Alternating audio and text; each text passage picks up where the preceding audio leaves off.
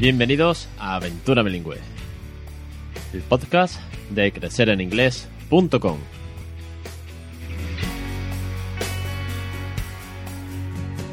Capítulo 52 del 25 de mayo de 2017. Muy buenas, mi nombre es Alex Perdel y esto es Aventura Bilingüe, un podcast sobre bilingüismo para aquellos que no somos precisamente bilingües. Hoy tenemos una entrevista, último jueves del mes, muy especial porque acompaña o se complementa con la que tuvimos hace dos semanas en el capítulo 50 sobre los phonics. ¿Os acordáis de Daniel Guerrero y la entrevista del método Jolly Phonic que se utiliza para aprender los fonemas en los niños de Reino Unido? Y es la manera en la que tienen que aprender cómo suenan cada letra.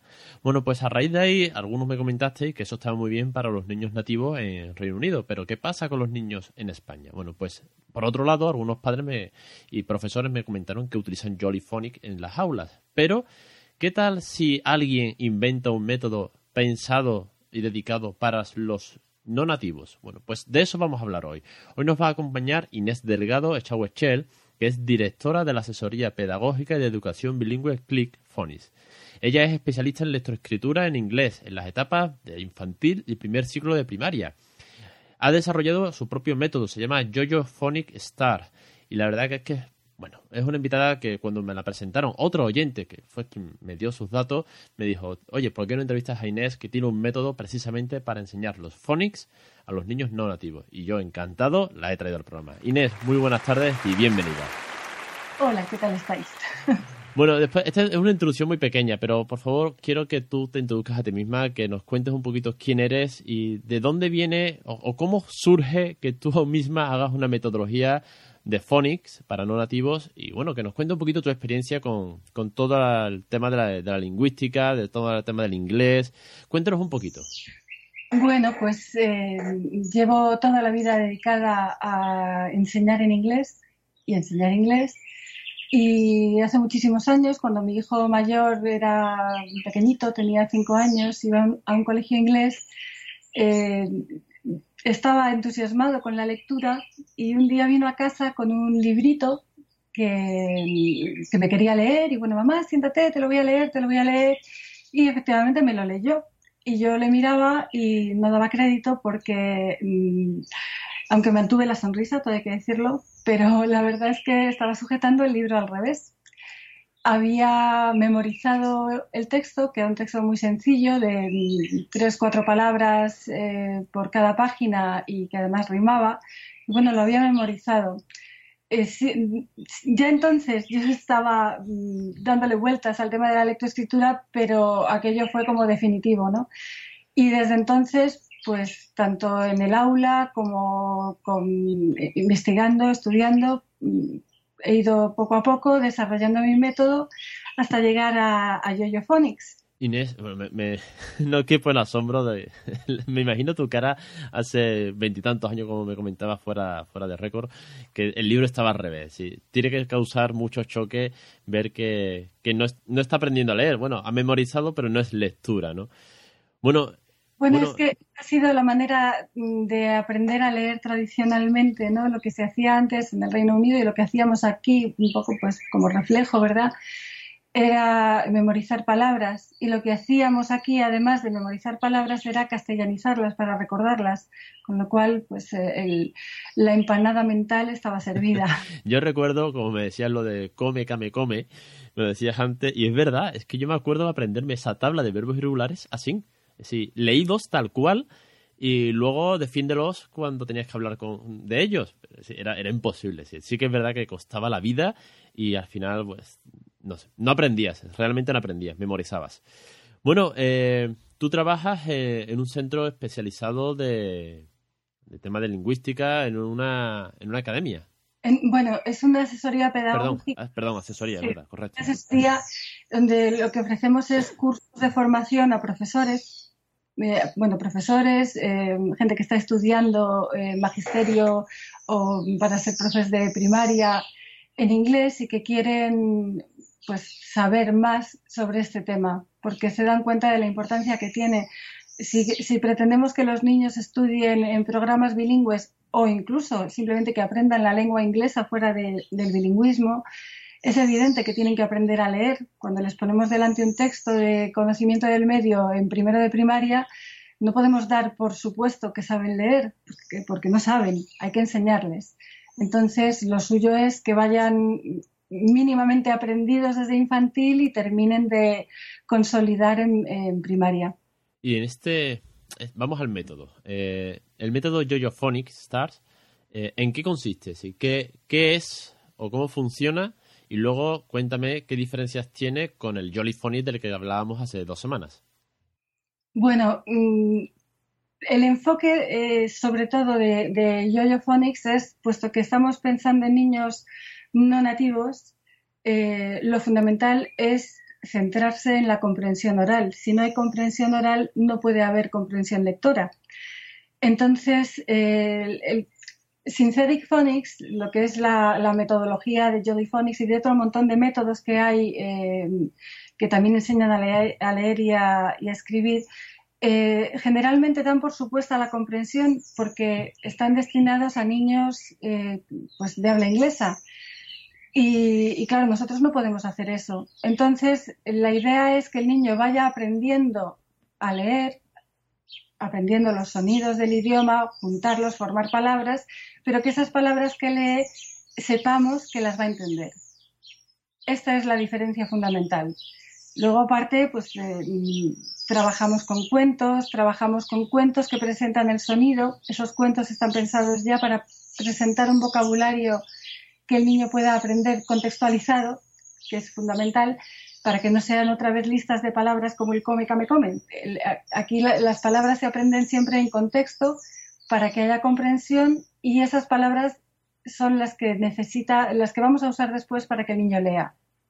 Tenemos también eh, gestos, como en Jolly Phonics, pero nuestros gestos están pensados no solamente como, eh, como el TPR, ¿no? no solamente como ejercicio que ayude al niño a desde lo físico recordar, sino se supone que el niño tiene que además crear una memoria física del sonido, una memoria física en todo el aparato fonador y para eso están pensados los gestos. Em, trabajamos con música, la música, eh, bueno, aparte de ser como un pegamento para recordar eh, no solamente palabras, sino frases completas, expresiones, ¿verdad? Pues eh, la música transmite emociones y las canciones de, de Yoyo acompañan a los cuentos y aportan parte del, del sentido del cuento, ayudan a comprender la historia porque eh, la propia música está pensada para eh, acompañar, para traducir la historia, ¿no? Pues imagínate eh, que es un, cuentito en el que hay una niña que quiere que su hermana pequeñita, bebé, se duerma. Pues la canción del cuento es una nana. hay otro cuento que es un, papá y un niño que están en un barquito eh, y quieren que el viento y las olas les empujen hasta la playa. Pues la canción que acompaña es una banera. Eh, trabajamos todo tipo de músicas, que eso también es fundamental, porque todo lo que sea educar el oído para, desde la música también educa el oído para, para las lenguas, para los sonidos de las lenguas. En fin, todo, está todo muy hilado y siempre con el vocabulario muy controlado, porque ya te digo que lo fundamental es conseguir que el niño cuando va leyendo palabras las entienda, porque la satisfacción de la lectura es entender, es eh, disfrutar con un cuento, disfrutar, el, leer es un placer.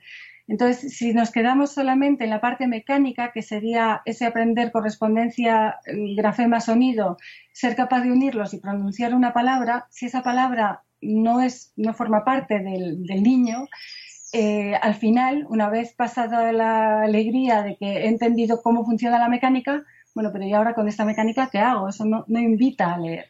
De hecho, este es uno de los problemas que tiene eh, eh, Synthetic Phonics para los niños nativos, y es que se han olvidado de trabajar la comprensión lectora.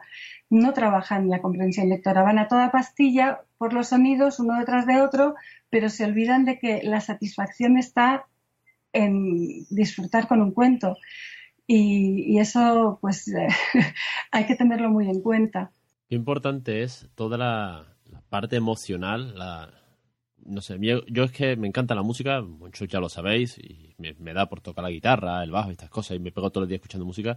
Y al pequeño, bueno, es que le encanta. Yo creo que como le poníamos los cascos en la barriga, pues cada vez que escucha música o baila o toca las palmas o levanta las manos, en fin, la verdad que es que le apasiona. Le apasiona. Entonces, mezclar todo esto, obviamente, pero no con canciones solamente por canciones, sí, esto es lo de siempre. Puedes poner canciones y no tienen sentido, pero cuando estas canciones reflejan una emoción, como has contado, eh, cuando es una nana porque representa que tienes que irte a dormir, cuando toda esta inteligencia emocional se mezcla, es lo que le da sentido y valor a las cosas, o por lo menos así lo veo yo, ojo. Eh, pienso que todo tiene que ir muy correlacionado, como bien comentas, y esto ayuda muchísimo al aprendizaje. Y sobre todo, como me ha gustado mucho que, has dicho de que no es un fonema detrás de otro a toda prisa. ¿Qué tiempo entonces más o menos se tarda en aprender eh, los fonemas con YoYo Phonics? Pues mira, YoYo es un programa eh, un poco especial en ese sentido porque estamos acostumbrados a que pues, unos contenidos se repartan en un tiempo determinado y es como una cosa muy cuadriculada. Y yo lo que digo es justamente lo contrario. Eh, yo se, se, distribuye en siete, siete, grupos, siete cuadernos, digamos, ¿no? siete bloques de contenidos. El primero es eh, el que corresponde a los niños de tres años. Y en este, en este bloque lo que los niños hacen es mm, asientan las bases para la participación en, el aprendizaje de la lengua inglesa y, un poco la mecánica de cómo va a funcionar después la clase, pero eh, trabaja en la conciencia fonológica, eh, trabaja en la comprensión oral, la discriminación auditiva, trabaja en la rutina dentro del aula y sobre todo, establecen un vínculo afectivo y emocional con la experiencia de aprender otra lengua. Y esto marca para siempre su relación con el aprendizaje del inglés. Eh, o cualquier otra lengua que quiera aprender más adelante. La idea es que sea algo mm, que sienta que se está comunicando, que aquello tiene sentido y que le divierte y, le dé satisfacción. Entonces, eh, este es, esto es para tres años. No ven una letra, no ven una sola letra, un fonema, un grafema, no ven. Juegan con los sonidos, pero no, pero no les es demasiado pronto para enseñarles, si no tienen ni idea de inglés, llegan con tres años o tienen unas nociones, si se ha trabajado con ellos en casa algo antes, pero realmente es un momento mm, muy de poner semillitas. Em, entonces, bueno, el Starter es un, es un storybook con el que trabajar en tres años y aunque los niños sean superdotados, no se hace más que el Starter. Es un libro que se puede hacer eh, de principio a final y seguir volviendo hacia atrás, retrocediendo, repitiendo, porque lo importante es que se vaya familiarizando con todo el lenguaje, las expresiones y los juegos, los juegos de discriminación auditiva con, los que vamos a entretenerles. Para que te hagas una idea, mm, si, si, yo te digo, bueno, pues un cuentito con tres imágenes. Una imagen, una imagen es un bebé ardilla que está llorando. ¿Y cómo haríamos el sonido de un bebé ardilla que llora? A ver, ¿cómo se te ocurre, Alex? Oh, no lo sé. ¿Cómo, cómo hace un bebé ardilla que llora? Bueno, muy parecido a un bebé. Sí, supongo que sí, pero más agudo. Bueno, pues a ver, hazlo, hazlo. Ah, mm, mm, me pones un compromiso, no lo sé. Llora. Vamos a hacer algo así como. ¿Vale? Y después tenemos a una mamardilla que le da un besito. ¿Cómo, suena el beso de la mamardilla? Um, ¿Ves? A la mamardilla si la conoces, ¿no? A la mamardilla sí. y luego el bebé ardilla, después del besito, se ha quedado dormido. Y entonces va a roncar. Pues ronquiditos como algo así.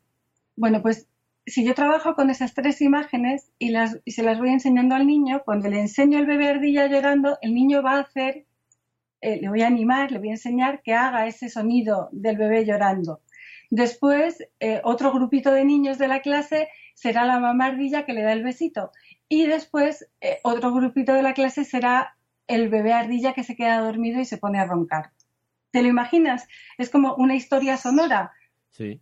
El lloro, el beso y el, y el ronquido siempre relacionado con la imagen de, de la ardillita llorando, la mamá ardilla que da el beso y el bebé ardilla que se queda dormido. ¿Sí?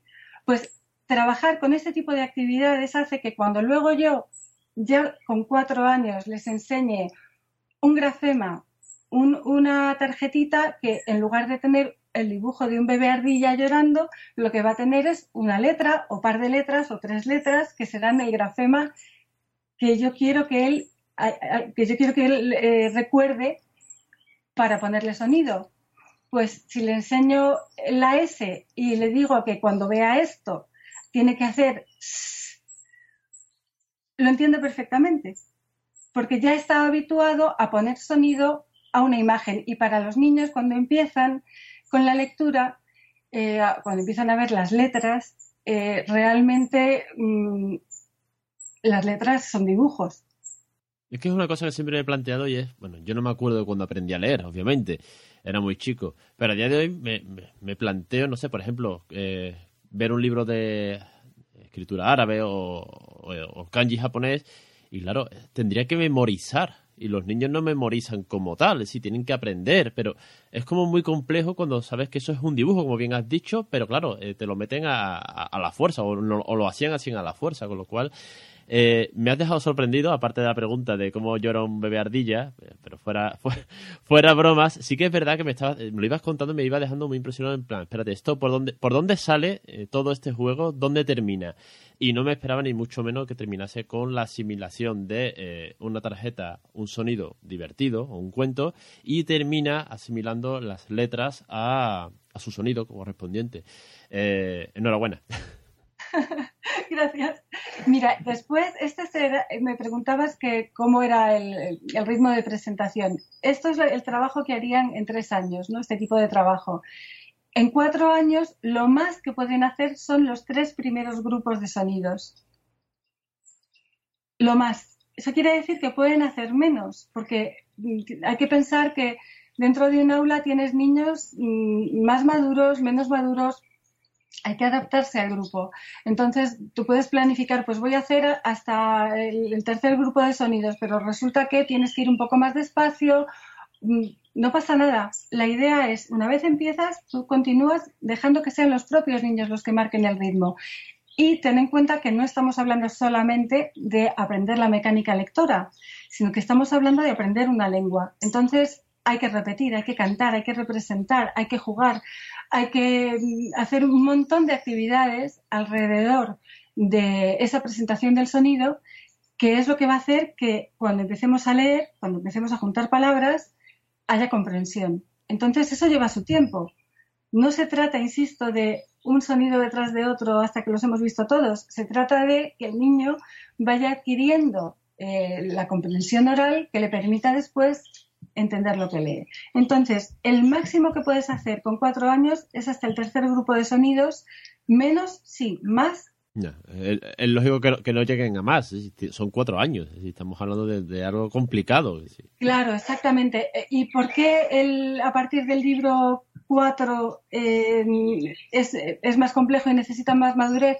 Porque ya empezamos a presentar palabras que no son totalmente transparentes, no son completamente descodificables hay que memorizarlas, hay que entender lo que es una palabra irregular y aunque se hace de una manera tan sencilla como lo que te he contado antes para entender lo que es la correspondencia grafema-sonido, mm, aún así, bueno, pues ¿para qué empujar al niño? ¿Para qué llevarle con la lengua afuera si no hay ninguna necesidad? Estamos hablando de niños de infantil. Pues que disfruten del proceso. Sobre todo, sobre todo que no llegue la frustración, que es cuando se deja de aprender y que, y que, se, y que haya todo el rato la sensación de que lo que estoy haciendo es eh, aprender a leer en el sentido de comprender lo que leo, no de mecánica. La mecánica es lo más sencillo, es la parte más fácil. Es que eso, mm, si solo trabajáramos mecánica, por supuesto, damos un sonido detrás de otro y, y en 44 días ya se lo saben, pero ¿para qué? Si el niño sabe leer, mm, yo qué sé, el primer grupo de sonidos, pero luego cuando los junta en palabras no entiende ninguna porque no entiende ninguna, pues no hemos hecho nada. Está claro que memorizar por memorizar y correr no, da lugar a nada. Bueno, entonces, Inés, eh, ¿este método dónde está, dónde está aplicado, dónde está presente o cómo se puede conseguir? Porque imagino que no todas las, no todas las aulas tienen este método ahora mismo. No, bueno, déjame que te explique una cosita antes, porque me parece muy importante. la idea de, de Yoyo, lo que hace Yoyo es que además de enseñar los sonidos eh, por, grupos, en cuanto los niños pueden juntar dos palabras eh, para formar una mini frase, lo que yo llamo un pie de foto, un pie de foto que sería, no sé, mamá y la abuela en la playa. En cuanto podemos juntar unas palabras para hacer algo que tenga un sentido, lo hacemos. Por ejemplo, si el niño puede leer cat y puede leer pink, todos sonidos del primer grupo, ya puede leer a pink cat. Entonces, acostumbrarle a, una vez eres capaz de leer palabras aisladas que comprendes porque hemos trabajado con ellas desde los cuentos, las canciones, los juegos, etcétera. Una vez tienes eso, yo te propongo que esas dos palabras las combines para que empieces a desarrollar la comprensión lectora, que es un paso más, porque hay que ser capaz de visualizar lo que uno lee. No es lo mismo leer gato y leer rosa que leer el gato rosa. Entonces, bueno, pues eso forma parte del trabajo de Yoyo. Mm, si lo continuáramos, aunque no es exactamente así porque sería muy aburrido, pero sería como eh, leo, leo gato, leo rosa, leo el gato rosa, leo el gato rosa eh, en la alfombra, a cat, a pink cat, a pink cat on a mat, a pink cat on a brown mat, a pink cat sleeps on a brown mat. Ese sería el proceso, ¿no? De manera que la comprensión lectora va creciendo también de la mano de los nuevos sonidos que vamos aprendiendo. Genial. Además que es me gusta porque al final lo simple es lo que debe de funcionar, no lo complejo. Y eh, aprendes una palabra, aprendes dos, ya tienes una, ya tienes una frase, una pequeña frase, y luego ir complementándole y alimentando esas frases, con lo cual, genial. Sí, nunca sería exactamente la misma porque si no sería aburridísimo, pero Obviamente. sí, pero entiendo la dinámica. ¿Verdad? ¿Y qué me preguntabas antes? Eh, ah, que dónde estaba Yoyo. Pues mira, Yoyo está publicado por la editorial Edelvives, que, bueno, pues eh, la verdad para mí es un sueño porque Edelvives, el material de Edelvives para infantil siempre me ha parecido em, fantástico. Y cuando apostaron por mí me pareció que me había tocado eh, la varita mágica de mi hada madrina. Y yo está en muchos colegios. Está en muchos colegios, muchos de ellos em, públicos, otros eh, concertados, privados. En fin, se trabaja con ellos en toda España. ¿Y hay opción de trabajarlo en casa, por ejemplo? Mira, todos los eh, cuadernos de Yoyo llevan incorporada el audio del cuento, llevan incorporado el jingle que es la cancioncita que acompaña el sonido para hacer la gesticulación, y llevan también las canciones que corresponden al cuento. Entonces, el trabajo con los niños en casa sería ese, escuchar las canciones, mirarse el cuento mm, y, bueno, y buscar ahí los, sonidos, eh, que, viene todo muy bien explicado, muy bien, muy bien ilustrado eh, en, el, en el propio cuaderno. Claro que se puede trabajar con ellos en casa, sobre todo escuchar la música, cantarla y bailarla, porque es de donde van a sacar todo el lenguaje que necesitan. Los cuentos de Yoyo y las canciones les proporcionan el vocabulario que necesitan para hablar de lo más cercano a ellos, de lo que a ellos les interesa, que pasa por desde pues em, la ropa que llevan puesta, la familia, donde comen, el colegio, pero siempre el vocabulario aprendido contextualizado y el vocabulario y el contexto es lo que a ellos les importa. Entonces es muy fácil seguirlo desde casa, porque los intereses de los niños son los que son, ¿verdad? Eh, su mirada sobre el mundo, que es muy curiosa, de mucha curiosidad, es la que, la que ha mantenido yo, yo durante todo el, el proyecto. Pues fantástico, porque es bueno saber que, también está disponible eh, para casa, porque bueno, como estoy, el mío todavía es muy chiquitito, está en la guardia, pero son cosas que bueno, que me planteo yo mismo, en plan a futuro, oye, pues igual esto me interesa, eh, tenerlo en casa y practicando yo también, y luego en el colegio no sé si lo tendrán o no, pero bueno, por lo menos tener un recurso más disponible para mí y para toda la audiencia que, que nos escucha ahora mismo, con lo cual, pues fantástico, Inés. Por último, eh, ¿dónde podemos encontrar todo esto? Darnos las coordenadas, página web, aunque yo lo pondré en el post del programa, pero Cuéntanos un poco. Bueno, mira, en Facebook, por ejemplo, yo tengo una página que se llama Yoyo Phonics y yo. Eh, y ahí voy colgando cositas que me encuentro que hacen colegios, eh, con actividades, las canciones representadas, en fin, hay un montón de cosas. Y, también artículos que encuentro que me parecen interesantes, no solamente de lectoescritura, sino de educación en general. Después está mi página web, que es eh, killphonics.com, y ahí pues se pueden ver todos los cursos de formación que ofrecemos y, bueno, y, hay no solamente lectoescritura, también hay educar a través del arte, también hay eh, un trabajo con la voz y el cuerpo muy interesante. En fin, eh, esas serían principalmente. Y luego, por supuesto, yoyophonics.com, que es la página que tiene abierta la editorial Edelvives, donde se puede ver todo el material que abarca el método, porque aparte de los cuadernitos tiene sus libros de lectura, eh, que van perfectamente pautados. Están, bueno, hay muchísimo material y eso se puede ver ahí en yoyophonics.com. Pues yo dejo todo reseñado todas tus coordenadas. De verdad que muchísimas gracias por estar en el programa, por crear este método, por darlo a conocer a la audiencia, que creo que nos va a venir muy bien a todos, porque esté disponible también en las aulas y, disponible en casa. Y nada, muchísimas gracias Inés por, por estar hoy con nosotros. Gracias a ti Alex por el interés. Y a todos vosotros os espero la semana que viene, día 1 de junio. Va a ser el lanzamiento oficial de los cursos de bilingüismo en casa, con tips para aprender a criar bilingüe desde el embarazo, para criar, para criar bilingüe o para meter el inglés poco a poco de manera divertida, de manera comunicativa, natural, sin forzar pues en niños de, de 3, de 4, de 5 años, para buscar un momento de decir, venga, en los cuentos en inglés, o juegos, vamos a jugar al escondite, vamos a jugar al pilla-pilla, eh, vamos a jugar a los puzzles o a pintar. Son un montón de momentos los que podemos hacer en inglés y de eso veis el curso, ni más ni menos, de cada etapa, cada rutina, cada momento, pero de qué manera hacerlos en inglés. Y a partir de ahí, bueno, pues eh, vais a tener acceso a, un formulario de contexto exclusivo, un foro de dudas especial para vosotros, de manera que eh, entre todos, pues consigamos que creéis bilingüe en inglés, como lo estoy haciendo yo, además para hacer videotutoriales guiados con mi experiencia, con mi hijo y con los vídeos de otras familias que van a colaborar también. Así que nada, y más, más sorpresas que vendrán a futuro seguro. os espero la semana que viene, que será el día del lanzamiento. Ya os contaré un poquito más de todo esto. Y no me enrollo, que se me va el tiempo. Hasta la semana que viene en Aventura Bilingüe.